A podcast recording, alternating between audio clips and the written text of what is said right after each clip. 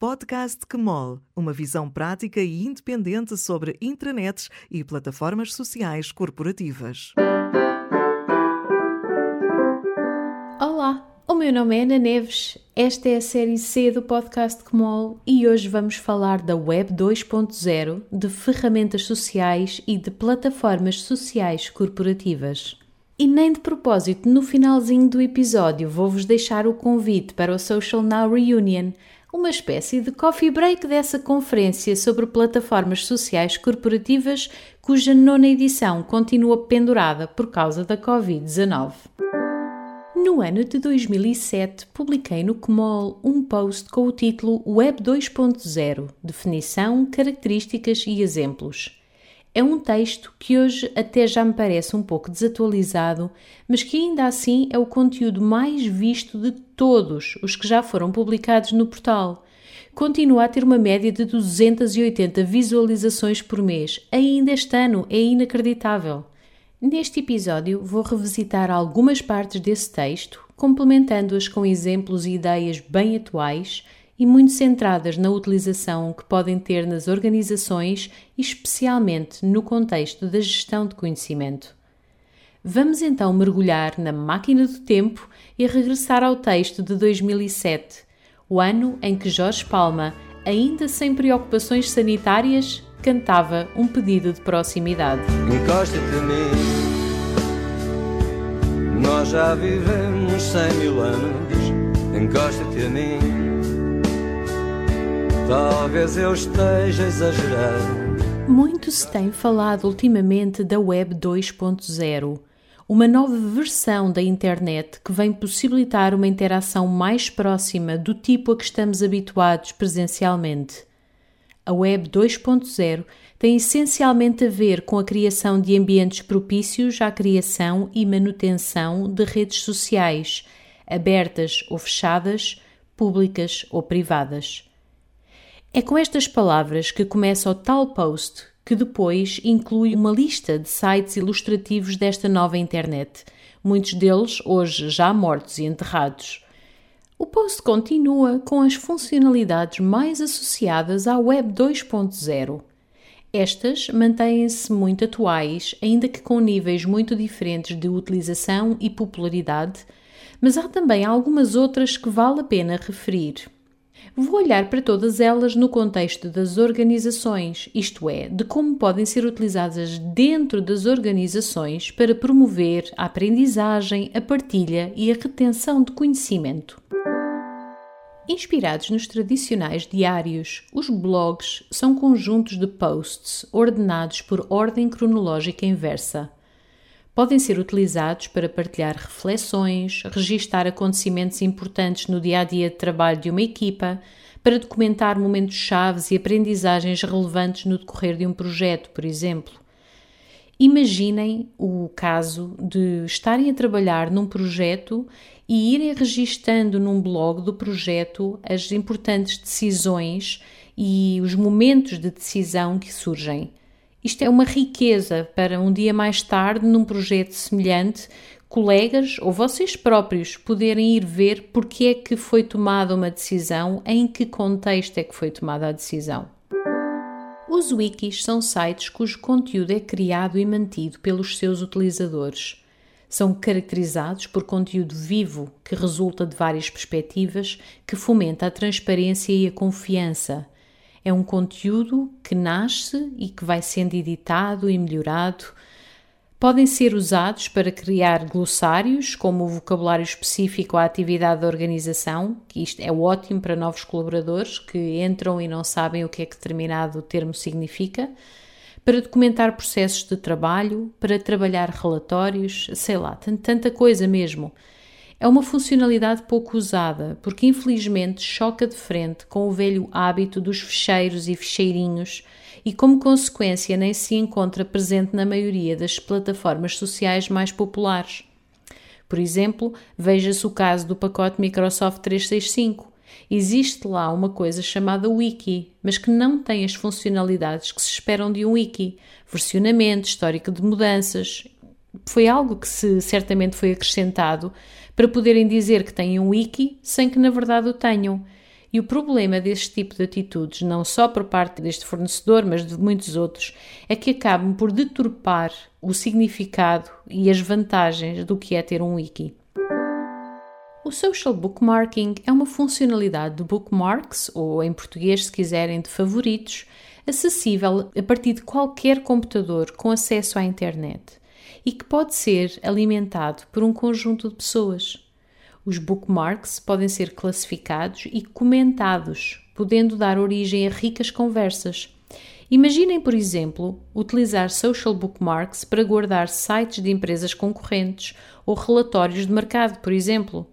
Estes podem ser devidamente classificados e discutidos internamente, permitindo à organização repensar o seu posicionamento, acompanhar a atividade da sua concorrência. E a vantagem de fazer isto desta forma é que todos os colaboradores podem contribuir de forma rápida e simples, transformando cada um deles em sensores sintonizados nas prioridades e necessidades da organização. Falei também naquele tal post dos RSS feeds e da agregação de conteúdo mantêm-se atuais, mas não tenho muito a acrescentar, pelo que salto direitinha para uma das funcionalidades que considero mais rica e ainda que, ainda que seja muito ignorada ou lembrada pelas razões erradas.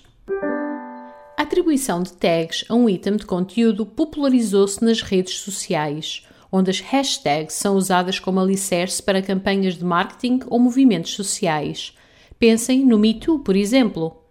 Contudo, são muitas as organizações que desperdiçam o potencial das tags, às vezes por desconhecimento, outras vezes por esquecimento, outras vezes porque as plataformas escolhidas simplesmente não disponibilizam essa funcionalidade ou têm-na tão escondida que ninguém se habitua a usá-la. As tags podem ser usadas para agregar conteúdo de um mesmo tema, independentemente de onde este tenha sido criado. Imaginem uma multinacional com espaços de colaboração divididos por país. Imaginem agora que a equipa do Brasil prepara um relatório para um cliente na área farmacêutica e uma equipa em Portugal se prepara para fazer o mesmo. A equipa portuguesa não precisa de adivinhar, basta procurar o conteúdo etiquetado com a tag farmacêuticas e vai encontrar esse documento e de caminho, encontra também um estudo de mercado partilhado por um colega do escritório de Angola que também tinha essa mesma tag.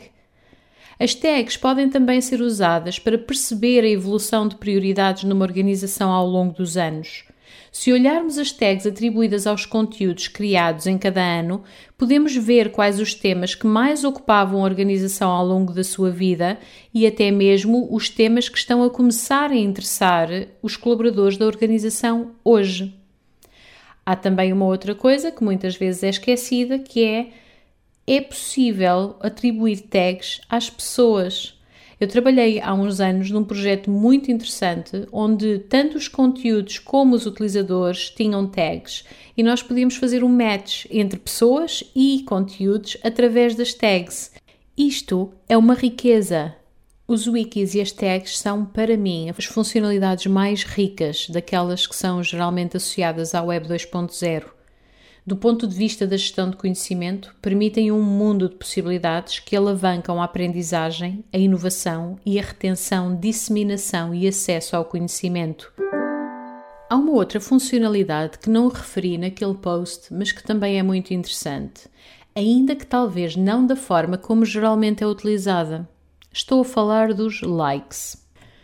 Os likes são extremamente populares e estão em todo lado.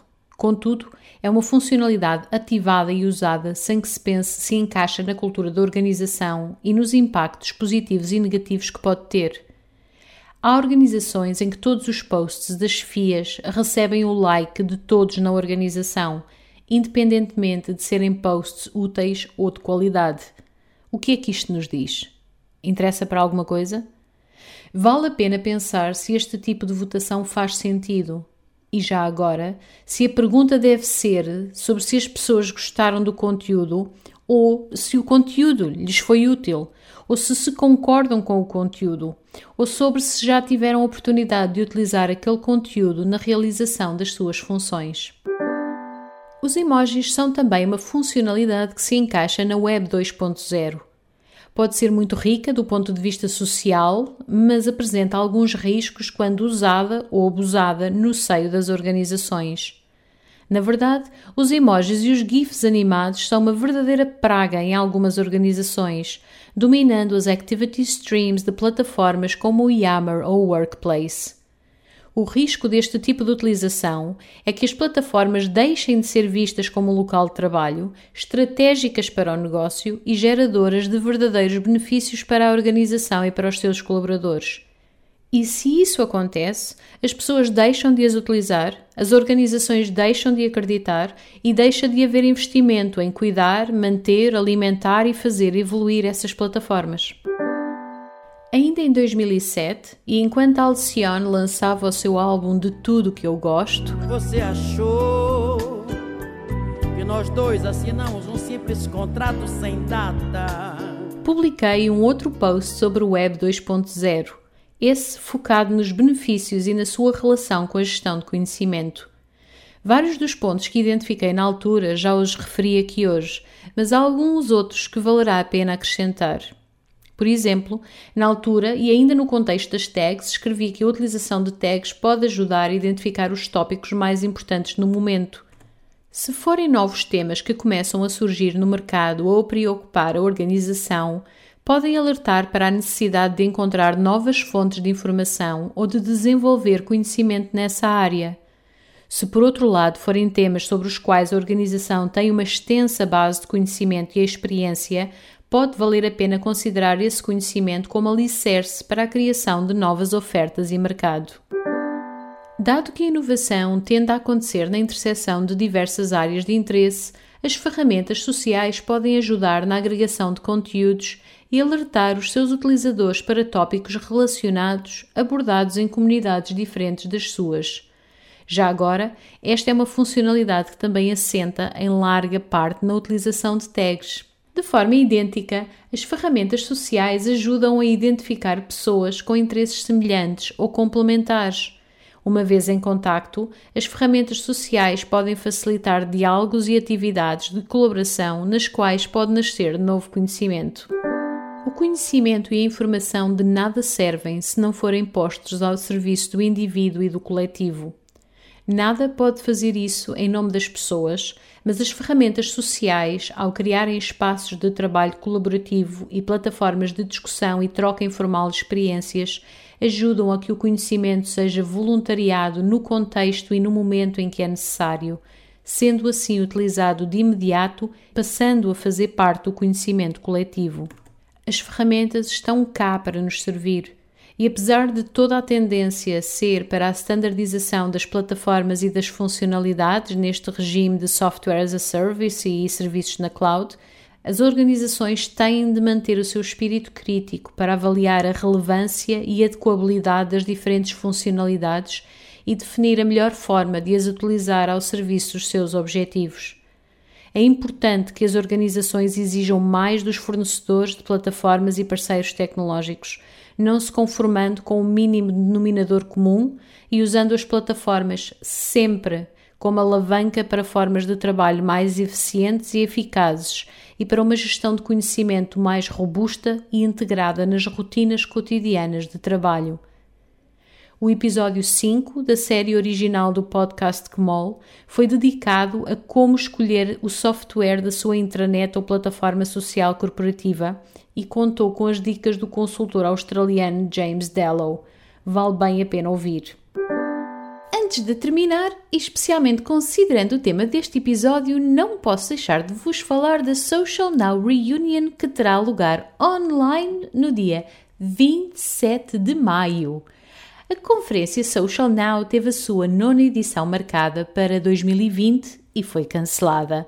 Este ano, a conferência presencial continua inviável, mas a Nauman decidiu organizar um momento de encontro entre profissionais interessados em conversar para perceber ou para aprofundar conhecimento sobre cenários, dificuldades e oportunidades que decorrem da utilização das intranets e plataformas sociais corporativas para a comunicação, para a colaboração e para a partilha de conhecimento. É um encontro sem agenda e sem oradores. Terá lugar numa plataforma online, mas numa plataforma muito diferente daquelas de que todos nós estamos tão cansados. É um encontro que irá reunir pessoas para socializar e para conversar. É tipo uma pausa de café da conferência que não pode haver. A língua desta sessão é o inglês, mas se houver um número suficiente de participantes lusófonos, penso criar um espaço para conversas em português, para que todos se sintam mais à vontade. A participação é gratuita, a inscrição é obrigatória, mas limitada a 60 pessoas. Por isso, toca a despachar. E por hoje é tudo. Para ajudar a gestão de conhecimento a chegar mais longe, partilhem este episódio com colegas e nas redes sociais. Na próxima terça-feira há mais podcast que mole. Até lá, desejo-vos uma excelente semana. O podcast Quemol é uma edição da Noman, uma empresa que desenha estratégias e operacionaliza projetos de partilha e retenção de conhecimento, colaboração e comunicação interna. Se gostou deste episódio, partilhe-o com colegas e amigos e, se ainda não o fez, subscreva o podcast Quemol nas principais plataformas. Este podcast tem edição de Daniela Azevedo, música de André Silva.